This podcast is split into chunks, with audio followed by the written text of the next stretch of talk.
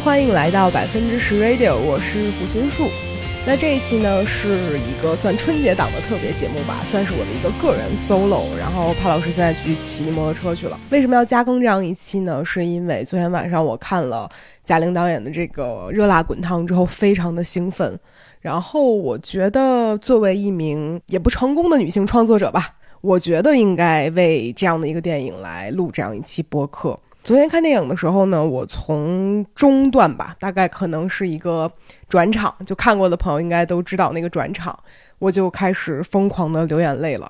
呃，一直哭到电影结束之后，我仍然还在哭，就这种感受特别的复杂。就我本来可能以为是一个，因为我也看过很多遍那个《百元之恋》嘛，就是他改编的原版的电影，我本来会以为自己会在那一个时刻哭。没有想到我会哭那么久，嗯，我后面回家也在想，是什么东西那么强烈的打动了我？我个人觉得，不是说这个电影改变多么成功，或者说贾玲瘦了多少斤，我是觉得不容易。就是我觉得一个女性，她可能练成那样，然后一身肌肉站在台前，她看到过去的自己和现在自己发生了一个呃很巨大的变化的时候。它呈现在我面前的样子，它就是不容易。就这种感受是，如果我没有就这两年运动，或者说去呃走向户外，开始健身等等这种的话，我可能不会有这么强烈的感受。正是因为可能我自己也会去做一些运动的时候，会感觉后面贾玲去呈现那些运动表现的时候，太惊人了。就这个事儿让我觉得有一些恐怖，我就会觉得她真的很不容易，所以我就会一直一直。在那里哭，就这种感受，可能也是有一部分是我也心疼我自己，当然可能更多的还是心疼他吧，就很复杂的一个感受。那今天其实来聊这个播客呢，我也简单的写了一个大纲吧，就我也梳理了一下，我最想跟大家分享的是什么。就首先，其实就是我刚才所说的是。贾玲身材上的这个变化，现在难度有多大？我不知道大家有没有过体会那种又增肌又减脂的这个过程啊？其实我在呃二一年的时候有一个有一段经历是这样的，就那会儿我觉得我自己很胖，我皮质很高，然后同时刚刚开始健身，我就很向往说，嗯，如果这俩事儿可以同时进行就好了，就一边减脂一边增肌。但是在那个阶段的时候，我发现我很难受。就这种难受是很复杂的，就一方面你知道增肌你要吃一些你比如蛋白质啊，或者说足够的碳水化合物你要摄入，那另外一方面呢，这个东西要很干净，然后再克制在一定的量范围之内，所以它是一个比较嗯复杂的事情，而且你要配合就是每天正确的训练，会让你觉得你自己的生活是一个很机械性的一个过程，它没有太多让你觉得我有享乐的这样的一个感受，所以。嗯，正因为我有过那样一个多月、两个月的这样的一个过程，我会觉得坚持一年，在增肌的同时减脂，减脂的同时增肌这个事儿太难受了。就有一个小的片段嘛，就是在抖音上面，呃，沙溢会问贾玲说：“你没抑郁吗？”就我觉得这句话是可能他也体会过，就是减脂这个过程吧。我所以我觉得在这两个事儿并行的时候，太容易在情绪上产生一些问题了。对，所以在那个地方，我会很深刻的带入自己。如果是我在一年中做了这样的事情，我能不能撑下来？我觉得可能以我现在的意志品质和运动精神来讲的话，是不能的。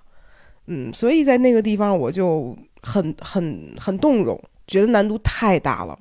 然后随后就是。因为这个电影它是翻拍的《百元之恋》嘛，它有一些在，呃，就是拳击上面的这些东西的，甚至分镜都复原的比较多，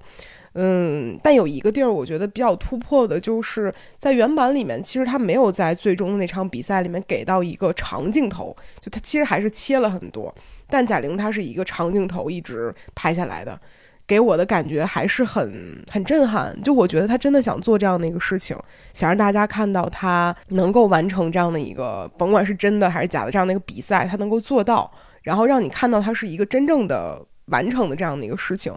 这个事儿，嗯，我我当时看的时候也是非常的被触动吧，而且最后的时候，我很难想象说在看电影之前，我能从贾玲身上看见破碎感这个东西，是我完全没有办法料想到的。除了这个之外，还有一个让我觉得比较，呃喜欢的阶段，就是有一部分嘛，那贾玲疯狂的展示了她的这个后期的运动能力，她跑起来真的很像一个嗯动物，像一个豹子，很快，很有冲劲儿。嗯，他的瘦也不是那种很羸弱的瘦，就是整个人看起来极其精壮。在那个阶段，就是他表现了，比如说他能够自重引体向上，然后负重引体向上，呃，硬拉的片儿也越来越多。最后大概是，如果杆是二十公斤的话，应该是一百二十公斤的硬拉，这个成绩很牛。因为当时他的身材大概是六十公斤不到，所以他拉了二倍体重多。这个事儿是让我觉得很牛的一件事情。就我自己开始运动之后，就会发现，可能本身每一个人你自己的身体天赋就是不一样的。可能有的人更擅长敏捷，有的人可能他这个力量很强。就大部分的人都是偏科的，你很难做到你的身体是非常六边形战士这样。如果你想要做到每一项看起来都还不错，不是没有可能，但是要花费太大量的时间和精力去做这个事情了。而且是不能够偷懒的，就这个运动这个事儿是你没有办法通过偷懒你就能够投机取巧的，所以在那一部分的时候看的我就很很难受。就一方面我有一点瞧不起我自己，另外一方面我觉得就很很很伟大这个事儿，我都有点语无伦次了。就每每提起来那一段，就是他的什么动物流啊，然后呃一些还有翻还有翻杠 等等这些东西，我觉得就很棒，很棒，太牛逼了。真的就是这块狠狠的打动了我，对，而且它有一个就是负重引体的，呃，负重引体向上的那个画面，它的背肌出现了一个那个圣诞树，就是背肌圣诞树，有一些攀岩很牛的大佬，他也有这样的一个呃肌肉的 呈现啊，它需要你的皮质很低，同时你背部的训练要做的很到位，这个事儿我之前真的完全不可能想象说贾玲身上出现了这样的一个肌肉线条。真的让我就很难消化这个事情，就觉得太牛逼了。当然，这部电影其实大家都知道它是改编自《百元之恋》嘛。其实有挺多部分也是我想要去呃聊一聊的，因为我之前非常非常喜欢《百元之恋》这部电影。嗯，大概在几年前吧，那个时候我还在公众号啊、微博上做过一个那种观影团，然后当时我放的电影就是《百元之恋》。嗯，这部电影应该是在二零一四年的时候上的吧，我印象中好像是。然后当时安藤英演的这个一子的角色，我真的喜欢到不行，因为我以前其实没有很了解安藤英，然后她演了这个电影之后，因为她表演的太好了，其实她前后的体重差异可能大概看报道就是十斤左右，但是她最开始呈现的那种肥胖、笨重、自卑、敏感等等这个状态，演的特别好。然后到后面，你觉得整个人是脱胎换骨的。实际上他并没有特别大的体重跨度，只是说他能够把这个人的精神状态完全的表现出来不一样。然后当时看的时候，我最喜欢的这部电影的点在于，他最终没有成功。这个事儿是嗯必然的，因为我们生活中不可能说你突然间就行了，然后你就开挂了，你甚至能够赢过一些训练了很多年的专业选手。这个事儿本身就是不可能的，所以我想看到的就是不可能。然后他没有完成，然后之后，嗯，他就是灰溜溜的走了，也不能叫灰溜溜吧，就是他完成了之后，他赢了他自己，然后他和当时他喜欢的那个男孩叫呃右二是吧？然后他们走了，然后背景音乐响起来，那个一大一大一大一大就是腾腾腾腾腾的那个主题曲，然后他离场了。当时我觉得好棒，就是我不想看到一个。百分百成功的电影那不切实际，那我就想看到一个人他留有遗憾的输了，但是他是另外一种赢了，这是很好的一件事儿。所以当时那个电影给我留下了很深的印象。我那会儿也想过说有没有人能够，嗯，就是在国内翻拍他能够演得很好，但那个时候我觉得不太可能的一点是，嗯，一方面是我很担心他这个事儿结局变成一个大团圆，就是成功了。或者说这个事儿以另外一种方式团圆上了，我觉得很难好看，所以我觉得不翻拍可能更好。很怕其实这个事儿最后弄出来很奇怪，尤其是呃安藤英这个角色，我又觉得很难超越，所以我想象不出来。然后在看进电影院之前，我就很担心贾玲的这个电影会让我特别失望。就虽然说已经把什么收一百斤的这个抬头打出来，但我就担心。如果不好，我可能也会心里头很难受。对，但是开始演了之后，我就会发现他其实，在本土化做的比我想象中好得多。便利店它变成了一个，嗯，就是烧烤摊儿，然后里面的人物关系变得很符合，就是国内的呃生活，然后一切都不会让我觉得很很奇怪。因为其实，在那个原本的电影里面，那个男主还是有一些性魅力在的，就他能够让人觉得你喜欢他是有理由的。但当时我就觉得说，找这个雷佳音来演这个男主，我觉得有一点欠缺。但是在看的过程中呢，我又觉得哦，挺合理的。他没有让人觉得说他是一个男神这样的一个角色，他只是说生活中可能只有一个人这样的一个人愿意和我产生交流，然后他对我。也不错，然后我可能对他产生了一些感情，这是一件很自然的事情，你也不会觉得这个人是仰望他的，或者是怎么样。所以在这部分，我不会在观影的过程中觉得说这个人选的不好，他很突兀，都没有，就很自然。所以在观影的过程中，我会感觉挺高兴的，就他没有给我一种。他改编的特别糟糕的部分，当然我会觉得说，如果从故事性来讲，他可能前半截儿的这个电影有一些很拖沓的部分，然后有一些事儿删掉，其实也没有关系，因为他给我感觉就是，嗯，要很好的把这个就是怎么把这个贾玲这个角色就杜乐莹逼到那个份儿上的，一每一件事儿都写满，但我感觉，比如说不写那么满也没有关系。对，其实换一种方式把一件事儿做满也可以，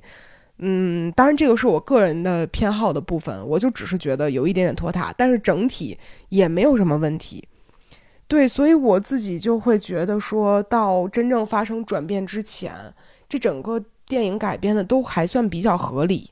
然后我比较喜欢的它的改编的部分，其实是在它的结尾。这个地儿其实涉及到一些剧透了啊，就他们原版的电影里面，其实到最后一子和佑二是一起牵着手去吃饭了嘛。但是在《热辣滚烫》里面，呃，杜乐莹最后拒绝了这个，嗯，雷佳音那个角色说一起去吃饭的这样的一个请求。他说的就是看心情，然后自己走了。自己跑走了，他一边跑走一边还挥了几下拳，他继续在做自己想干的事儿，他没有那么在乎这个曾经伤害过他的男人。然后这个地儿我是觉得改得好，就比原版要更好，就我是这样喜欢的。所以从改编的角度来讲，嗯，它可能不是一个很完美的作品，但是远远超过了我的一个预期。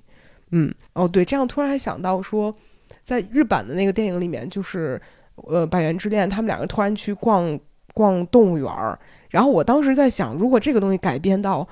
这个中国的这个语境下面，他怎么突然间两个人就会去逛动物园呢？然后他处理的这个方式，我觉得很合理。嗯，就不不再剧透了，已经剧透很多了。但是就感觉处理的很合理，会让我感觉动了一些脑子，确实是挺不错的。就分享几个我觉得很不错的镜头吧。因为昨天晚上看的时候呢。嗯，我去的那个电影院的那个屏幕啊，实话说就挺糟糕的，不知道怎么了，它有点色散，就是我看那个电影的时候会感觉雾蒙蒙的一片，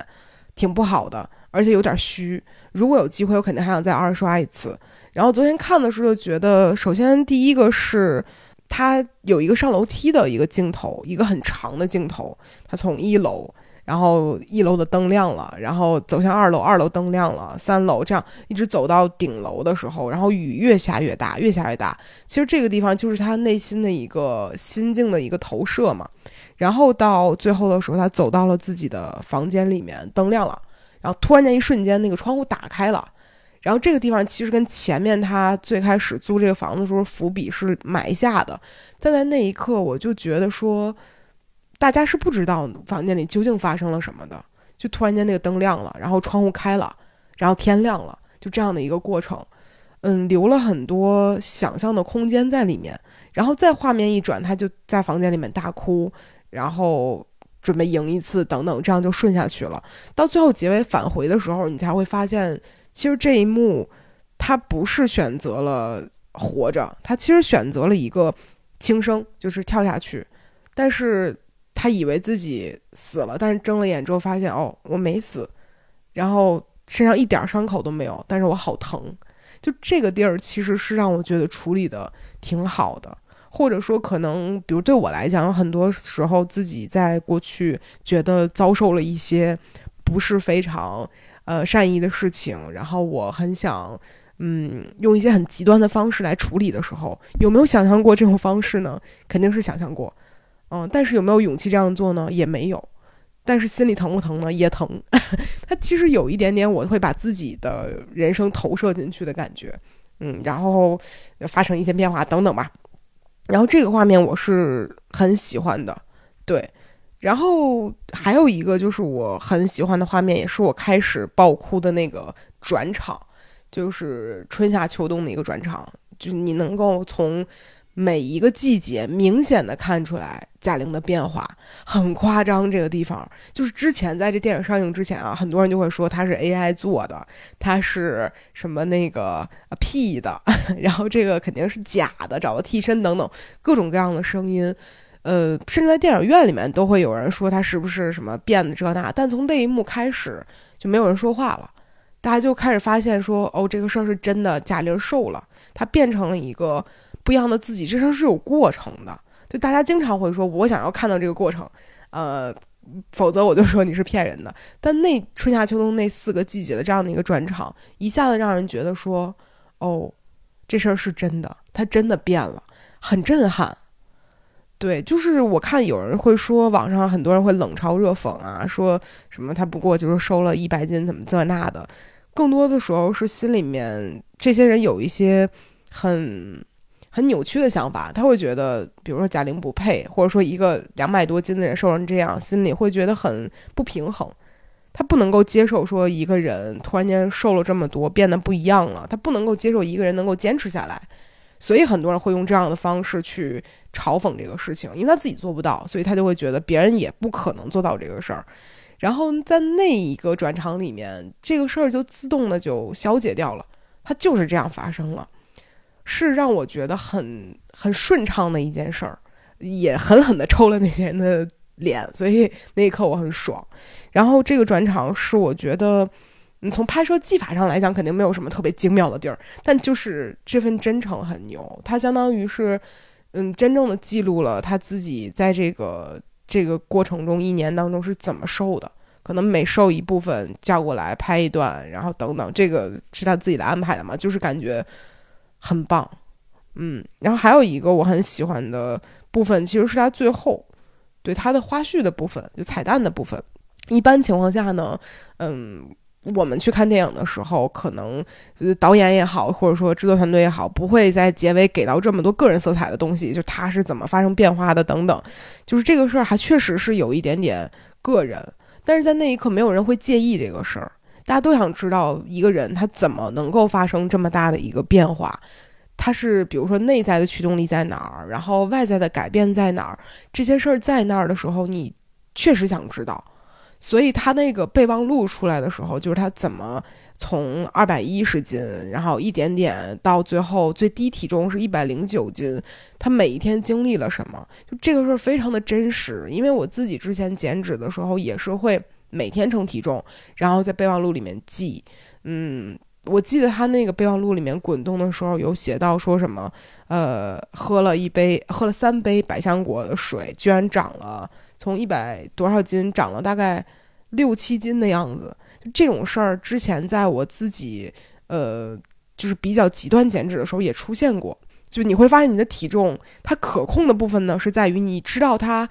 不呃在什么情况下可能会瘦，但它不可控的部分是你想象不到它究竟能够有多大的起伏。所以在这个备忘录出现之后吧，就我能够很清楚的感受到这个事儿的真实性，我会带入的更强烈。我会把自己整个曾经有过的，呃，运动、减脂等等这些东西都投射到这个人身上，我就觉得啊，好牛，就就完全是这样的一个感觉。所以其实，哎呀，怎么说呢？这部电影，我现在回想起来，对于整个它前半截的剧情，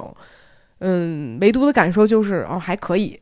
然后我更多的感受其实都放在后面的那将近一个小时吧的一个，它已经发生了变化的这样的一个。过程里面包括彩蛋，就这个事儿给到我的冲击力是非常强的。嗯嗯，就是怎么说呢？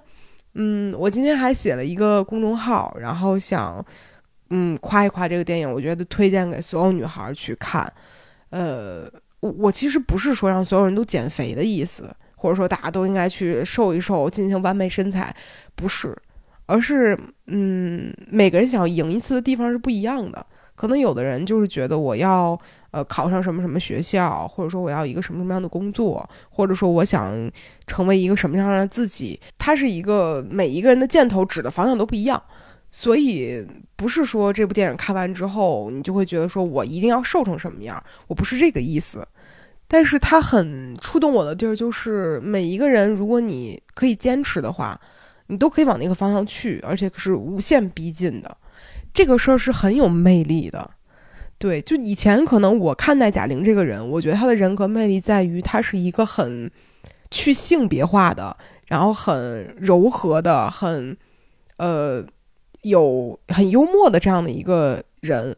对你不会觉得说，比如那个时候很多人会把他和其他人就是拉 CP 的这样剪辑嘛，会觉得很有意思，你不会觉得他跟任何一个人在一起，谁会冒犯到谁，都很合理。所以那个时候他的人格魅力是这个人，他更像一个，嗯，没有什么攻击性的人。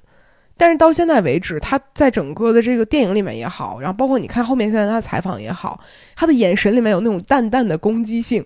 然后这个事儿是和你运动的时候你那股狠劲儿，然后你自己那种毅力等等是正相关的，他一定会产生的。然后你现在就感觉这个人他很理性。很有智慧，他整个人的状态都不一样了，就很有魅力。这个是他现在的一个给到我的一个人格魅力。对，所以就我觉得大家看了这个之后，难道不想发生一些变化吗？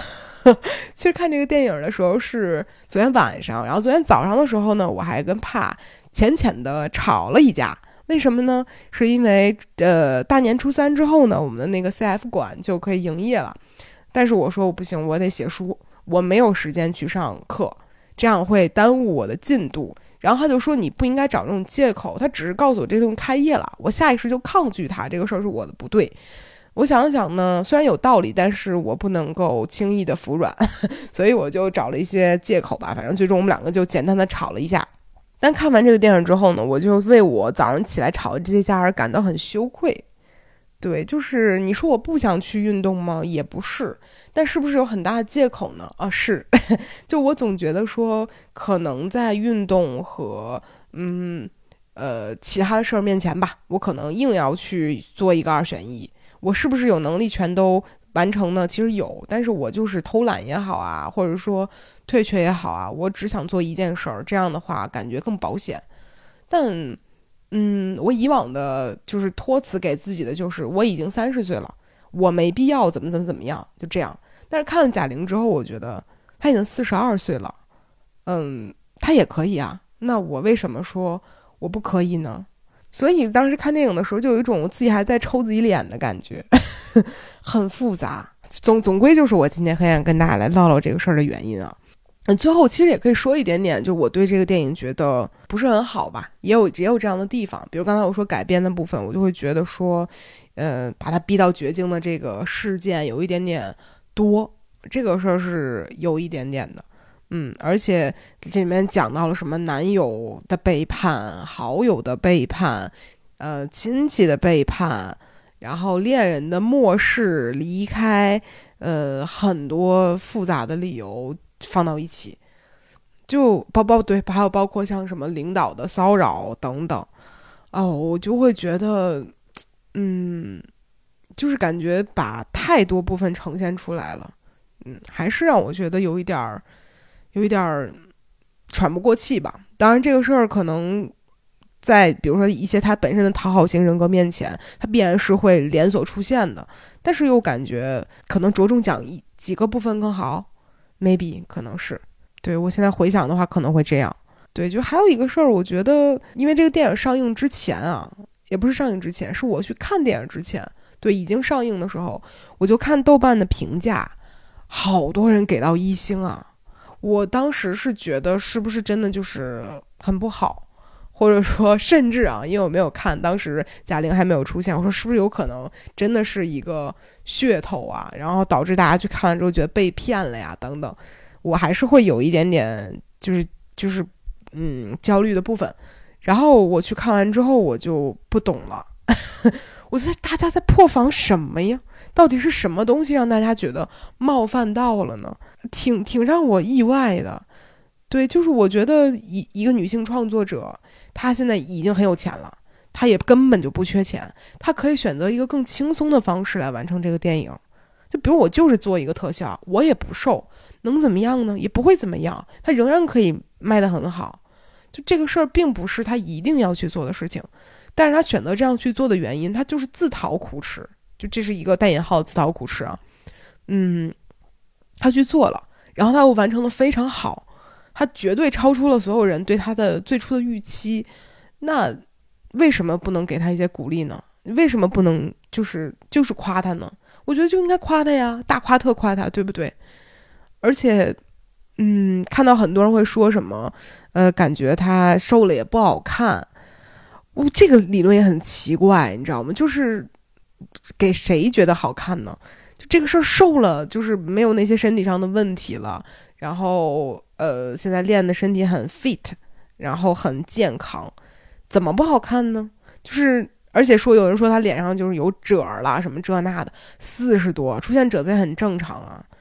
而且这些事儿其实，呃，因为瘦的很快嘛，你后续慢慢的通过一些医美调整或者是。呃，慢慢的恢复是很有可能改善，这也没有什么问题。而且要知道，他拍那场戏的时候，就是呃拳击出场那场戏的时候，我猜他一定是有脱水和冲碳的。对这个事儿，看他那个备忘录里也能够看出来，他一定是经历了几天。蒸水就是喝，呃，我看是喝盐水还是怎么样，反正就是让你的水分蒸发掉，这样会看起来更干，整个人看起来更加的有线条，青筋能爆出来等等。所以你在那个时候去谈论说这个人脸上有没有褶这个事儿，实在是有点本末倒置了，就太苛求这些没有必要的细节。我就感觉，如果在这个时候是接受这个事儿，有点下作。对，所以你说说什么瘦了不好看嘛？我觉得人也不是为了取悦你，让你说，哎，你你得夸一句好看，我这辈子才能过去。人也不是图这个，所以我觉得说这种话就很奇怪。那还有人就会说，你给我这么多钱，这么多什么专业的人时间，我也能瘦一百斤。这个事儿啊，我我觉得就别说那大话了，就感觉敢说这种话的人，一般情况下都没有过什么运动经历，或者说。都没有自己去有过亲身减肥的这样的一个体会，就这个事儿有多不容易啊！就我觉得只有减过肥的人才知道，好吧？而且大部分的人可能体重的区间变化可能不会到一百斤这样的幅度。你比如说，很多人你减过十斤、二十斤的都知道，那日子是咋过的呢？那么长时间，很不容易。不是说我今天夸下海口，我明天夸叽就掉秤了。那除了节肢以外，别的事儿是做不到这个程度的。你是需要每一天都记得你最开始许下的誓言、定下的目标、承诺的事情，你才可以每天这样去做的。它不是一个一蹴而就的事情，而且，嗯，也不是说你你说了我我去按照这个方式去练，按这个方式去吃，你就一定能做到的。因为每个人的身体条件。也不一样，然后你也不一定有那么大的精神头，保证你一边工作，哎，一头你还能够瘦那么多。就这个事儿是很取决于你个人的选择的，所以我觉得贾玲是牛逼的，就真的做到了，嗯。然后那些说给我什么足够时间这那的这些人，我建议你们要不试一试先，咱们不要那么的武断，就往出说。当然我知道往外说的这些人可能也根本就不会去试，但是我觉得这样说不好。就这样说，就会让别人觉得你这个人就挺没见过世面的，嗯。还有呢，就是说什么那个，哎呀，说他看起来很疲惫呀，然后整个人看起来老了呀，等等，这种很多，就不知道大家有没有经历过，嗯，运动这个事儿啊。其实你你练你训练完之后，你很累，你不想和很多人说。很多就是场面化，这是很正常的一件事情，因为那个时候你很 focus 在你自己身上，你就是我关注我自己，我身体的变化。你别人对我说这说那的时候，我基础的礼貌是可以做到的，但是我可能不一定要那样。就这个事儿是不是那样的？而且那天我看，哦，今天我看的是一个贾玲的采访，她在里面说。说为什么看起来很疲惫？他说我我刚刚练完腿和臀，所以确实很累。对呀，人家电影已经结束了，拍完了，人家坚持还在运动，然后去训练这那的，就是累一点，这不是很正常的一件事情吗？还有人说什么他眼里没有光了，哎呦，就是感觉啊，大家好像没有吃过这个健康餐一样。吃健康餐这事儿啊，眼睛里费劲有光，有光呢就是冒绿光，想吃一些不计后果的食物，但是这个事儿又是一个嗯取舍。对你可能在那个时候，你真正去拥有了这样的一个训练频率，然后你每天去做一个规律的训练，然后有一个更明确的目标之后，你根本就舍不得去做那么放纵的事情。对，所以这个事儿，哎呀，还是劝那些就是光说话的这些朋友去，嗯，要不试试，要不去感受一下，嗯，就就别老说风凉话，这样可不好。然后就是我感觉呢，这部电影其实有一个挺好的事儿，就是可能给了很多人一剂猛药吧。帕洛马尔说这东西比开五届奥运会都好使。我我其实就感觉，嗯，身边的朋友之前看了那个什么《我可以四期》，还有那个什么韩国那个呃《体能之巅》，对这些之后会说我也想去动一动，我也想成为一个体能上牛逼的人。那我跟帕录过很多期播客，我们的感受就是，嗯，可能在三十岁以前吧，或者说在大环境没有这么恶劣以前，大家时常去比的是，比如赚钱的能力，然后你的一些呃思考方式的能力等等。然后突然间，大家慢慢的就意识到说，好像我们得先比一下，就谁先活得长，就是活得长这个事儿，可能比，嗯，你突然间的灵光一现更有用。因为你能够灵光现的时间更长一些，所以感觉这两年大家都越来越爱自己的身体，然后开始去做一些运动啊，然后开始发现女性呃拥有肌肉是一件非常有魅力的事情，然后大家去呃追求强壮，追求黝黑，然后追求整个人看起来更 fit，然后它是一个更有安全感的一个状态，不再被什么呃白幼瘦这个事情而完全洗脑了。这是一个很好的方向，因为，嗯，比如说我们之前也分享过很多次，就是女性她可能，嗯，本身你需要一些这个呃肌肉来帮助你维护关节的稳定性，你可能不那么容易摔跤，不那么容易崴脚，不那么容易出现一些就是很脆的那种情况。这个事儿都是，嗯，我们之前也跟大家分享过的一些事儿，都是一些我觉得很有必要去做的事情，嗯。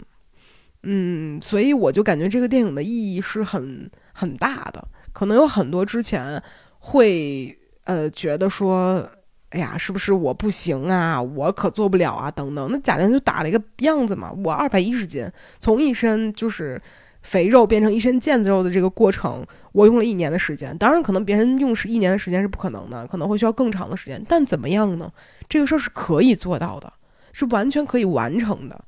对吧？就是让人觉得哦，他赢了一次，那你能不能也赢一次呢？这个事儿很动人，他很打动人。嗯，当然我我也知道，就是嗯，一部电影可能不是所有人都会喜欢。然后我也看到，就是呃，小红书上也好，然后微博上也好，各种各样，就是一些我个人觉得比较古怪的 冷嘲热讽。当然也有一些纯粹的不喜欢，都有。嗯，会让我惊叹于每一个人的看事物的视角真的很不一样。就有一些人将它称为一个减肥电影，这四个字儿太轻飘飘了。就贾玲所在这个电影里面，无论是她本人还是角色里面这个杜乐莹，她都不是说减肥这个事儿这么简单，她是变强壮了，也变强大了。这个事儿是很、很、很具象的一个呈现。你。不能说说只是说这人瘦了一百斤就完事儿了，它不是一个数字上的变化，就真的很很牛。哎呀，就说到这儿就感觉我特别像一个收了钱的人，实际上我没有，而且我我在微博上、微信公众号上各个地方疯狂的夸这个电影的原因就是我没有收钱，因为如果收钱了，咱们就不可能这么肆无忌惮的发，就真的只是觉得好，好在于。嗯，贾玲敢去赌，敢去做这个事儿，我觉得了不起，因为我不敢做这样的事情。而且有女性敢做这样的事儿，我就要觉得得夸，往死里夸，玩命夸，这样才会能让更多的人知道这个事情，然后也敢让更多的女孩站出来去做这样的事情。嗯，我我不觉得说一个人就或者说一个女性，她做了这么牛的一件事儿之后，你还要去榨制她的行为，就比如说，哈，她就不应该宣传这个事儿，这么宣传，她越这么宣传，我不想去，等等，就这种言论，我觉得很糟糕。你跟谁较劲呢？就这个事儿很没有必要啊！为什么不能够给真正牛逼的人一些掌声呢？不要吝啬这个事情。嗯，我想说的大概就是这么多吧。然后这个春节档呢，因为我们确实要写东西，就是我确实要写书，所以也没有想看更多电影的一个打算。嗯，所以也没办法跟大家分享更多的这个春节档电影了。我其实就很希望所有女孩都可以去看看这部电影，我觉得可能你会被打动。那至于男性去不去看这个事儿？我当然也建议大家去看啊，这个地儿不是为了区隔性别，而是有一我特别不喜欢，就是不敢听男性会说完之后说，嗯，我如果给了我什么团队，我也可以这种话，我就挺担心听到这样的话的。别这么说，对，而且女性本身长肌肉也不容易，嘉玲做到这样真的很棒。好了，我不说了，我有点语无伦次了。就是这今天其实为了录这期播客，我组织了。心里面组织了好几遍语言啊，但是真正开始录的时候还是会非常的凌乱。好了，我继续去写东西了啊，然后就相当于是做一个个人 solo 跟大家录了这样的一期，他也不在，但这期待会儿他再简单剪一剪啊，来顺一顺我的一些口癖以及一些停顿。希望大家啊新年快乐，过年好，过年好，然后希望大家能够在电影院里看这个电影的时候开心吧。好了，以上就是这样，我们下期再见，拜拜。